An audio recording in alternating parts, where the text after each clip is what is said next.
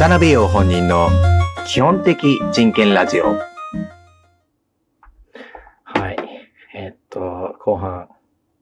です。えー、何 話そうかなと思ったんですけど、えっと、最近、あの、私も類にも漏れず、漏れずですね。えっと、ネットの動画っていうんですかね。見てるですよ。はい。あの、まあ、ネットの動画見て、なんか、別に、なんか実況とかするわけでもなんでもないんですけど、はい。で、あの、最近見た、あの、動画っていうか、全然なんかねですね、あまりあの、いろいろ、なんていうんですかね、あの、アニソンのなんか DJ プレイとか、そういうの配信とかやってるらしいんですけど、まあなかなかあの、乗り切れてないところが あるんで、えっとですね、あの、私、あの、あれですよ、いろいろ配信サービスあるじゃないですか。あの、えっと、ネットフリックスとか、なんかいろいろある中で、あの、私はあの、アマゾンプライム会員なんですけども、あの、別にビデオ、動画を見たくて書いたというより、あの、昔 Amazon スチューデントっていう、今もあんのかな？学生は無料見で入れるみたいなプライム会員に、当時多分動画とかなかったんですけど、それの継続でずっと入ってまして、今はあの Amazon のクレジットカード持ってるので、クレジットカード持ってるとあれ、会費無料なんですよ。なんで、ただなんで、あの、Amazon Music も無料だから使ってるみたいな感じで、あのいわゆる最近の流行りのサブスクですよね。そんな感じなんですけども、そこでですね、あのあの、渡辺を、じゃなくて基本的人権の反射で日常業務っていうコーナーがありました。てか、ありますけど、今も。そこで、あの、筋トレしながら、えっと、アニメ見るみたいなことの流れで、その、Amazon プライムビデオでおすすめされたんで、あの、出てきたんですよ。あの、心コネクトっていうアニメ知っってますかね あの、なんかナイツの漫才の 冒頭みたいですけど、あの、2012年のアニメらしいんですよ。あの、私もあんま知らなかったんですけど、で、あの、先日 Amazon プライムビデオで次に見るサジェストっていうんですかね、おすすめ出てくるじゃないですか、Amazon のなんか機械学習のなんかなんかわかんないけど、いろいろ、あの、賢いじゃないですか、Amazon って。で、まあそこで、ココロコネクト、ココロコネクトっていうアニメを見まして、あの、もうぶっちゃけ言うとですね、なんか、あの、絵の雰囲気は、あの、某けいおんみたいな感じの絵なんですよ。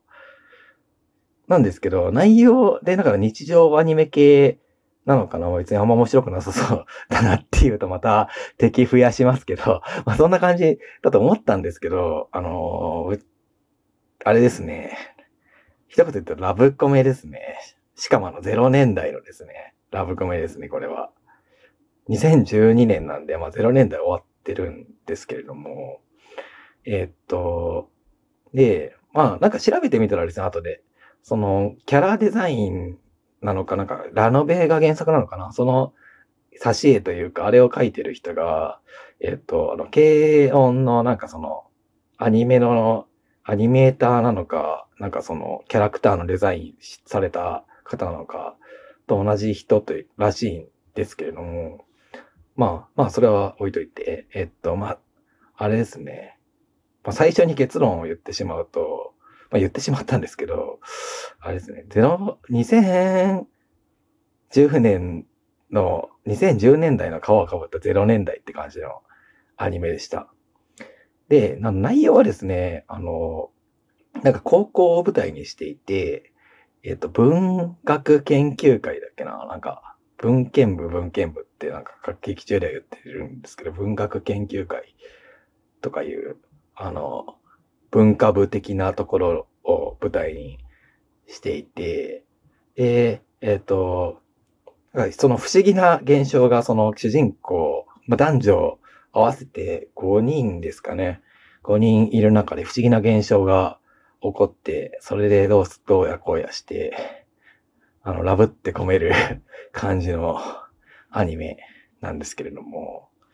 で、なんかその不思議な現象ってのが、その、なんていうのかな、人格は入れ替わるのか、あの、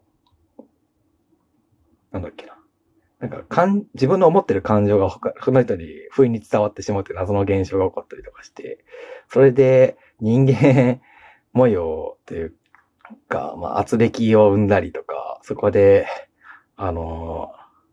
なんかラブが進展したりとか、なんかそんな感じの、えっと、作品でして、でですね、その出てくる5人がですね、なんていうかな、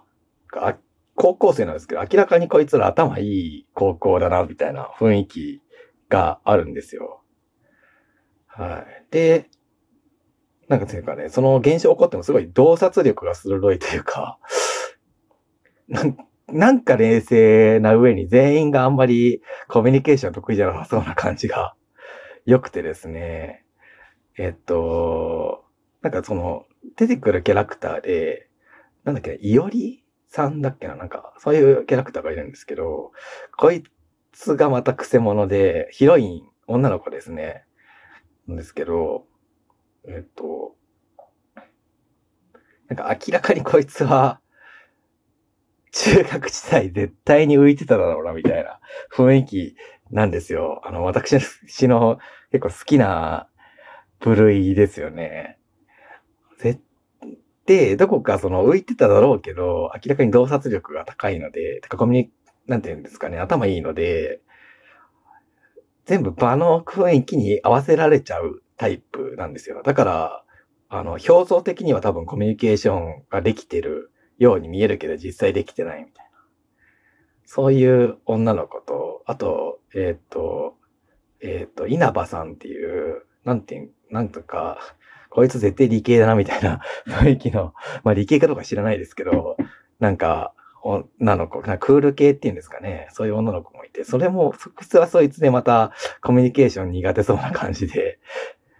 全員がコミュニケーション苦手な雰囲気、かつ、だけど頭いいみたいな、そういうところが良かったですし、なんか大敗的なんですよね、その、世界観が。あの、なんかその大敗ポップっていうんですかね。まあ、大敗ポップって今適当に作った単語なんですけど、あのー、なんかゼロ年代だなというか、あの、NHK にようこそとかだ、チェン、あのー、書いてる、なんだっけ、滝川なんちゃらっていう人、あの、チェン、ネえっ、ー、と、ネガティブチェーンソーエッジとか、まあその作者の作品とかに通じるところがあるなっって思いましたね。あの、原作は読んでないので、原作はそういう雰囲気かどうかは不明なんですけど、で、なんか主題歌もなんかどこか、あの、明るいんだけど、内容暗いっていう、なんか大敗ポップじみた感じの主題歌でして、うん、すごい、個人的にはあまりね、えっ、ー、と、結構おすすめなんで、えっ、と、内容はあんま言わないですけども、まあ、近い雰囲気で言うと、あの、初期の、あの、米沢何がし、米川何がしって言うのっていう、米沢先生、あの、なんだっけ、あの、いちごタルトとか、栗きんとんとか、その辺、ああれですね、あの、有名なとこで言うと、あの、古典部、評価とかの作者の方ですね。なんかそんな、それの初期の作品に、風の雰囲気だなぁなんて思いました。はい。まあ、あれですね。あとまあ、ちょっと面白かったのが、主人公の、まあ、そいつ男なんですけど、そいつが、なんかプロレスオタクっていう謎の設定で、まあ、多分ですね、作者の投影だと思うんですけど、えっと、舞台設定は多分0年代後半か中盤か後半かなぐらいの雰囲気なんですけど、あんまりのまだネットに侵食されてない高校みたいな。なんですけど、そのプロレスオタク的な目線で言うと、だからそいつ、その主人公がですね、明らかにプロレスを、あの、ゼロ、なんて言うんですかね、あの、いろいろ総合格闘技って昔流行ったじゃないですか。あれを経て総括した後のプロレスの見方プロレスの見方なんですよ。あの、ポストポストプロレスというか、えっと、UWF とか90年代にあった、総合を明らかに見てたやつのプロレスの見方で、これは作者があの、投影されすぎてるのは絶対高校生だったらそんな見方しねえぞっていういうツッコミはあって、そこはちょっと面白かったですね。はい。あの、全体的にあの、ポジショントークアニメというか、自分の立場を客観視して、あの、文芸部、文献部の5人がコミュニケーションするという、なかなか深い、難し、深いというかなんか、ハイコンテクストな 作品だなと思いました。はい。あと、なんだろう。まあ、そのとこですね。あと、そうですね。動画で言うと、そうね。あ、そうそう。あの、NHK で昔やってた、あの、坂の上の雲の ドラマ版見ましたね。結構長いんですけど、一一回が確か1時間半ぐらいあって、クソ長いんですけど、まあ、坂の上の雲っていうのが超クソ有名な文学作品なんで、あの、なんだっけな、なんか、なんちゃらかんちゃらっていう海軍の人と、なんちゃらかんちゃらっていう陸軍の人と正岡式が出てきて、まあ、あの、明治時代の話みたいな感じのやつで、あの、原作はですね、あの、やたら長い、まあ、あの、明治時代で日露戦争に向かっていく時代の話なんですけど、原作はやたら長い割に日露戦争始まったあたりからクソつまんないっていう のなんですけど、ドラマ版は面白く作ってましたね。映像の力っていうか、多分あの NHK のお金の力というか、そんな感じで、戦いがすごい綺麗な絵で使われてるんで、これ文学にはない映像の力だなって思いました。はい。青い徳川三代みたいな感じでしたね。はい。まあ、そんなところで、また来世。